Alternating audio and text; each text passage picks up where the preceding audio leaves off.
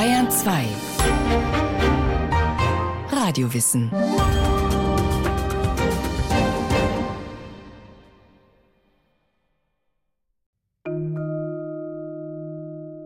Und die Erde war wüst und leer, und es war finster auf der Tiefe. Es war also reine Wüste, furchtbar. Es war nur Abfall und Schutt und Zeug. Ein Fleckchen Land in Augsburg zwischen Lech und Wertach, abgesteckt mit einem rot-weißen Band. Auf einer Schutthalde beginnt vor 20 Jahren die Geschichte des Kleingartens des Ehepaars Christine und Rudi Granzer. Man hat also dann teilweise einen halben Meter tief abgetragen und frische Erde eingebracht. Und Gott sprach, es lasse die Erde aufgehen Gras und Kraut, das Samen bringe, und fruchtbare Bäume auf Erden, die an jeder nach seiner Art Früchte tragen, in denen ihr Same ist.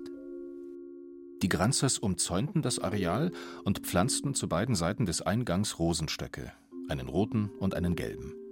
In der Mitte des Grundstücks legten sie einen kleinen Gartenteich mit Seerosen an und entlang der Grenzen zu den Nachbargärten Blumenbeete. Viertes Hochbeet haben wir heuer neu gemacht. Den Schnittlauch haben wir abgeschnitten, da ist Petersilie, da war Bärlauch, das sind die Radiesler. Können sie nicht rausziehen, wenn sie große sehen, können sie essen, schmecken sehr gut. Dann hinter dem ist Mairübchen, Romana-Salat in grün und rot. Und die Erde ließ aufgehen Gras und Kraut, das Samen bringt, ein jedes nach seiner Art, und Bäume, die da Früchte tragen, in denen ihr Same ist, ein jeder nach seiner Art. Ein Anklang an biblische Naturidyllen. Auch im Gartenreich der Granzers kann man sie finden. In ihrem 100 Quadratmeter großen Paradies wächst und gedeiht im Prinzip alles so, wie sich das Paar das wünscht. Die Fetthenne macht sich breit, die Rosen treiben aus, an den Spalierapfelbäumen und den Johannisbeersträuchern sind aus den Blüten schon kleine Früchte entstanden, und die Blumenbeete glühen in allen Rottönen. Da kommt überall was raus. Das eine verblüht und das andere kommt. Das sehen Sie da zum Beispiel Nelkwurz, das Orange kommt und dann kommen die Purpurglöckchen und das sind die gelben, die Sonnenbraut. Wenn die blühen, das leuchtet direkt, so wie die Sonne halt. Seit 20 Jahren kommen die Granzers fast täglich in ihre Parzelle. Sie vertikutieren den Rasen, jäten Unkraut, entfernen Nacktschnecken, pflanzen neue Stauden, schneiden verblühte Rosen ab, ernten ihren eigenen Salat. Christine Granzer. Das hat mir immer schon Spaß gemacht. Wissen Sie, der Erdgeruch im Frühjahr, wenn die Pflanzen rauskommen und du musst jeden, dann ist schon der Erdgeruch animierend. Ihr Mann Rudi, im Holzfällerhemd und mit inzwischen schlohweißem Haar und Bart, lächelt versonnen bei der Erinnerung an seine Jugend auf dem Land. Obwohl die Jahre nach dem Krieg entbehrungsreich waren. Es hat ja nichts gegeben. Gell? Man hat sich vielleicht mal einen Drachen selber gebastelt oder so, aber das war ja alles. Wir haben ja wirklich eine bescheidene Jugend gehabt. Gell? Wir waren halt ständig in der Natur. Was anderes hat es ja nicht gegeben. Bis heute gibt es für die Granzers kaum etwas, das ihnen mehr am Herzen liegt als das naturnahe Leben. Und weil sie im achten Stock eines Wohnblocks wohnen, haben sie sich ihren eigenen Naturraum geschaffen, in ihrem Schrebergarten. Genauso wie rund eine Million anderer Naturfreunde in Deutschland. So viele haben hierzulande einen Kleingarten gepachtet. Einige Gärten weiter sind Christel und Wilhelm Freihalter am Werkeln. Jetzt mache ich gerade den Zaun sauber und muss jetzt mit dem Spieß die Löwenzahn rausstechen. Und das ist ziemlich eine schwere Arbeit. Vor allem ziemlich nutzlos, weil in vier Wochen ist er wieder da. Da freut er sich, dass er wieder rausschauen kann. Den Efeu, der so weit reinwächst, den schneide ich jetzt zurück, weil sonst die Malven nicht wachsen können. Und den Feldsalat, der ausgeblüht ist, der ist jetzt weg. Der kommt auf den Kompost. Die letzten Wochen hat es viel geregnet. Nun hat ein geradezu unbändiges Wachstum eingesetzt. Die Freihalters haben schon zwei Säcke mit Unkraut gefüllt. Auf der harten Scholle kniend arbeiten sie munter und unverdrossen. Man kann nicht immer spazieren gehen, das funktioniert nicht. Und da kann ich mich austoben. Die Ruhe, die Betätigung an der frischen Luft und dass es dann wieder sauber, es muss nicht sauber ausschauen. Es muss das Grün an der richtigen Stelle wachsen, sagen wir so. Also mit dem Löwenzahn zum Beispiel ist das kein so Spaß, weil die natürlich Wurzeln haben bis Neuseeland runter. Gell? Ein leidenschaftlicher Kleingärtner sieht sich eigentlich nicht als eine Art Sisyphos. Das war jener tragische Held aus der griechischen Mythologie, dem die Götter als Strafe auferlegten, immer wieder von neuem und immer wieder vergeblich einen schweren Felsen den Berg hinaufzurollen. Auf Schrebergartendimension übertragen hieße das gefangen in einer Endlosschleife aus Jäten, Düngen, Ackern und Rackern. Mit Blick auf die Granzers und die Freihalters kann man aber dem französischen Philosophen und Schriftsteller Albert Camus zustimmen, der in seinem Essay über den Mythos von Sisyphos überraschenderweise zu dem Schluss gelangt: Wir müssen uns Sisyphos als glücklichen Menschen vorstellen.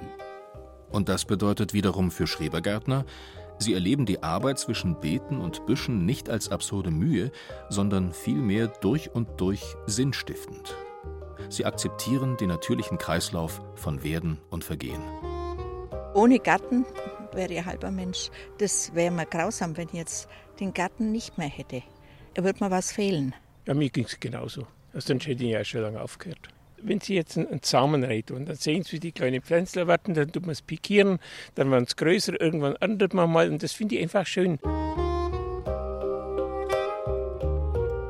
Der Kleingarten, dieses Stück gebändigte Natur im praktischen Taschenformat. Längst strahlt er bürgerliche Beschaulichkeit aus. Seine Ursprünge wider alle Ordnung sieht man ihm heute nicht mehr an. Sogenannte Laubenpieper-Kolonien, die zunächst als wilde Siedlungen vor den Toren Berlins entstanden.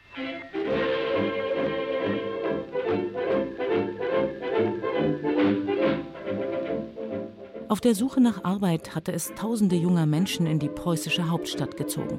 Seit 1870 platzte die Stadt geradezu aus allen Nähten. Innerhalb der beiden folgenden Jahrzehnte verdoppelte sich ihre Bevölkerung auf über 800.000 Einwohner. Menschenmassen drängten sich in Hinterhauswohnungen ohne Luft und Licht und ohne Grün. Manche Mieter mussten sich sogar schichtweise eine Schlafstelle teilen.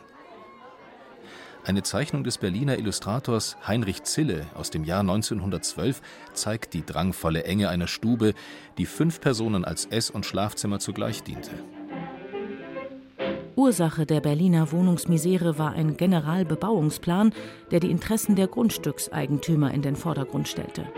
Der Idee, eigenen kommunalen Wohnraum zu schaffen, erteilten die Stadtverordneten 1872 eine Absage. Durch den eigenen Bau von Wohnhäusern der Wohnungsnot zu begegnen, ist die Gemeinde außerstande. Jeder Versuch eines solchen Eingreifens würde sich schwer strafen. Es würde die Ansprüche ins Maßlose steigern, die Unternehmungslust der Bauenden lähmen und den Einzelnen verleiten, sich von einer wirtschaftlichen Sorge befreit zu glauben, die zugleich einer der wirksamsten Hebel für unsere sittliche Entwicklung ist. Die politisch Verantwortlichen überließen die Arbeiter ihrem Elend und den Grund und Boden den Bauspekulanten, die daraus ungehemmt Profit schlagen durften. Der ständigen Wertsteigerung ihres Grundeigentums konnten sie praktisch zusehen. Sie teilten die Grundstücke in Parzellen auf und verpachteten diese an wohnungslose Städter. Proletarier, die halb als Bauern, halb als Arbeiter zu überleben versuchten. Es waren die ersten Laubenkolonisten. Sie hausten in einfachen Bretterbuden, machten den Boden urbar und versuchten sich von seinen Erträgen zu ernähren. Die heutigen Kleingärten haben aber auch noch einen anderen, einen bürgerlichen Hintergrund. Er geht zurück auf Ideen des Leipziger Arztes Daniel Schreber. Ihm zu Ehren wurde 1864 ein Turn- und Spielplatz für die Kinder im Westen von Leipzig errichtet.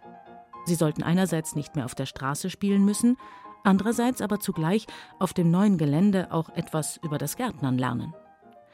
Zu diesem Zweck wurden am Rande des Platzes Beete angelegt. Daraus entwickelten sich später die sogenannten Schrebergärten. Inzwischen verwendet man die Begriffe Schrebergarten und Kleingarten quasi synonym, trotz ihrer so unterschiedlichen Anfänge. Bis heute pachten viele Eltern einen Garten, um ihren Kindern das Naturerlebnis zu ermöglichen. Das gilt auch für den ehemaligen Nachrichtentechniker Reinhold Sonneck. Dass die Kinder rauskommen, nicht nur zu Hause sitzen oder in der Schule.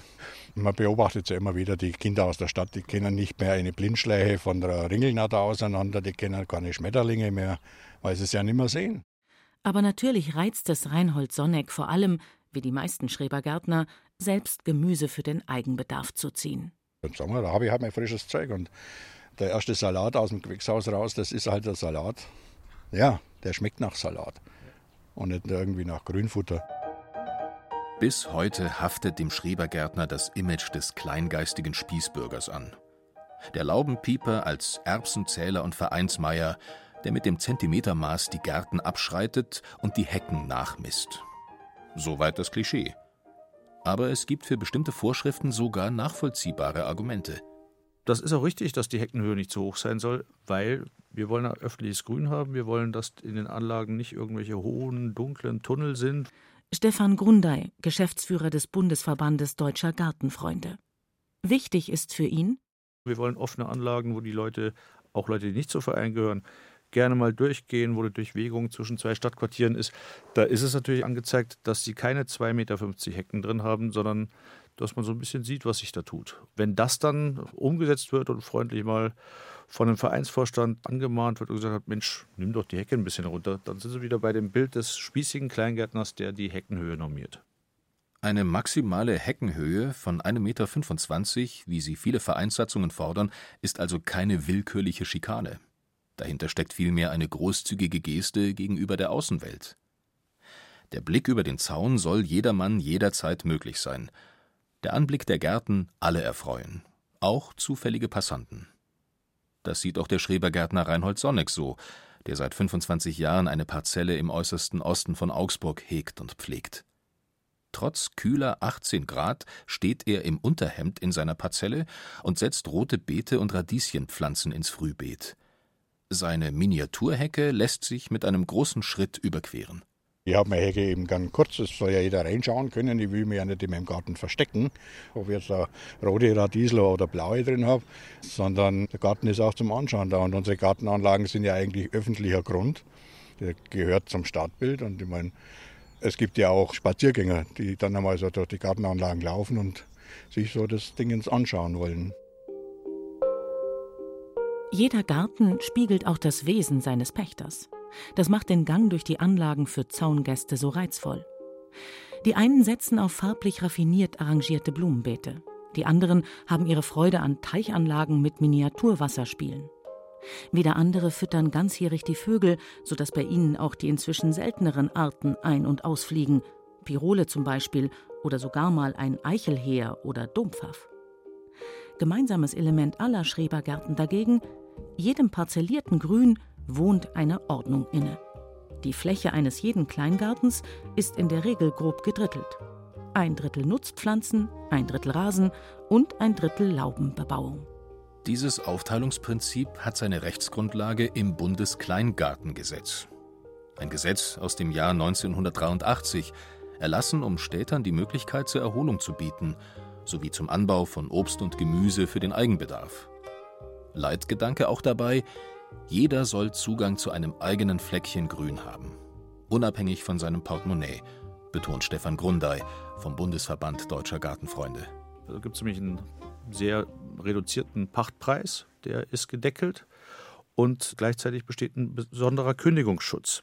Und wer diesen Schutz genießen will, dieses Schutzprivileg dieses Gesetzes, der muss sich natürlich an bestimmte Vorgaben auch halten. Zum Beispiel einfach, das muss eine Gartenlaube sein, das darf eben kein Wochenendhaus sein, was da steht. Oder da muss dann halt auch gegärtnert werden. Wer jetzt nur grillen will und nur in der Hängematte liegen will, der kann sich ja ein Wochenendgrundstück pachten, das ist entsprechend teurer.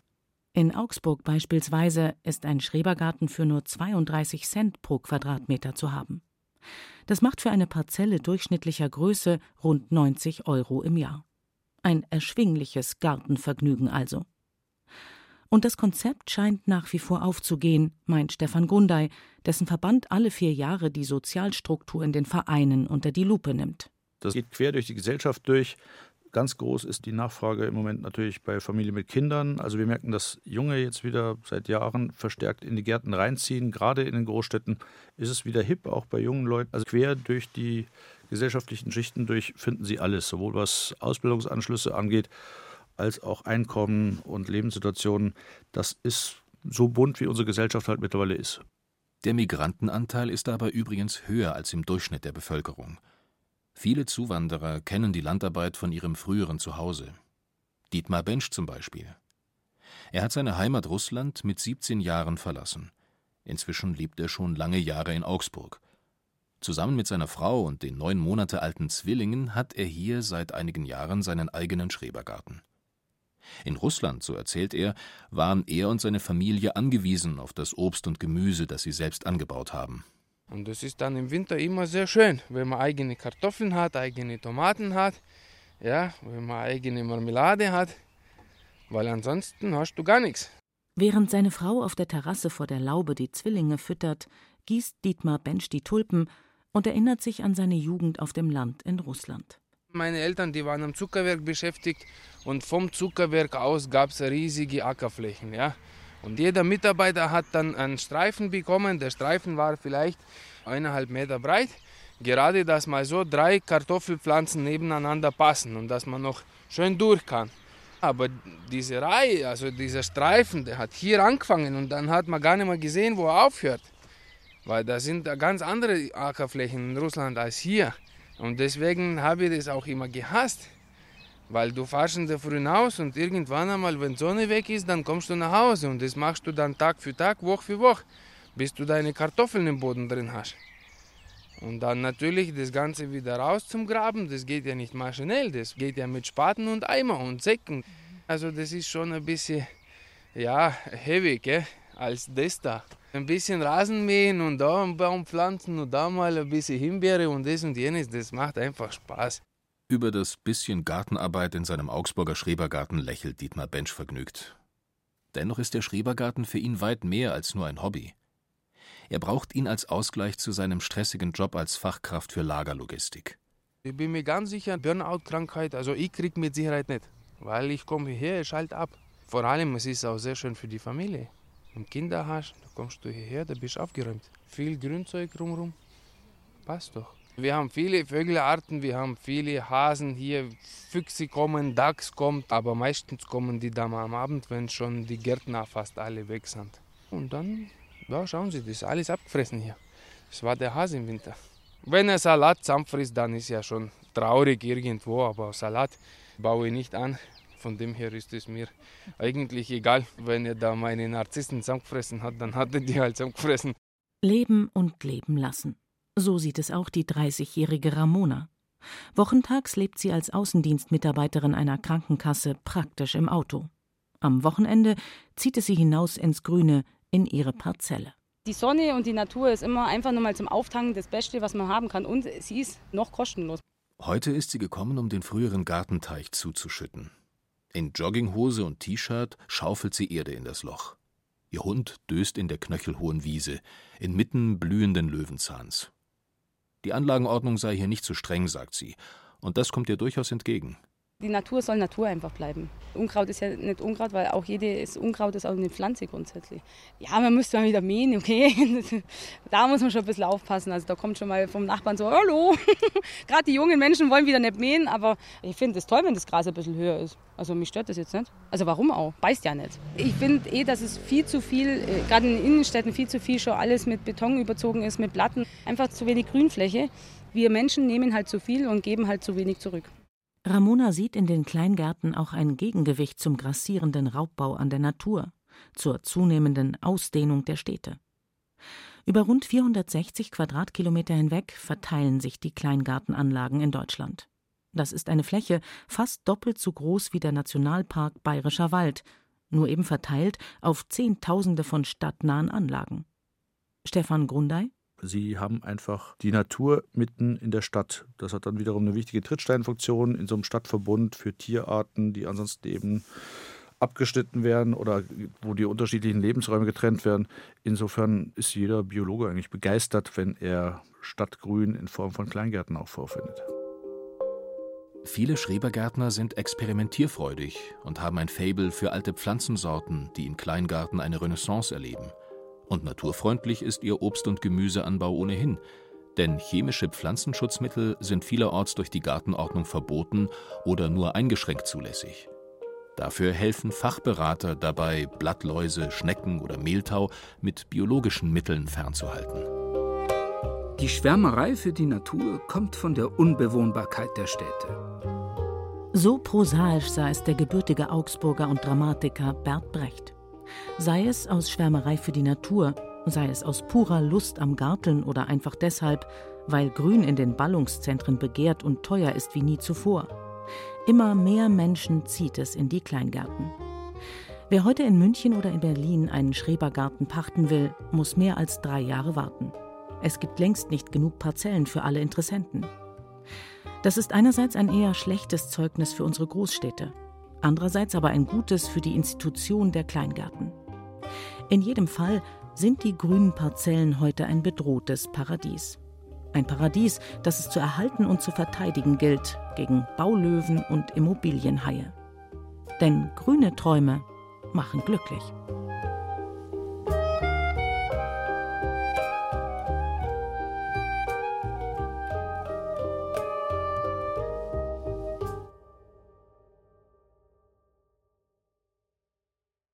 Sie hörten Der Schrebergarten, Idylle im Kleinformat von Susanne Hoffmann. Es sprachen Katja Amberger, Christian Baumann und Peter Weiß. Technik Regina Stärke. Regie Irene Schuck. Eine Sendung von Radio Wissen.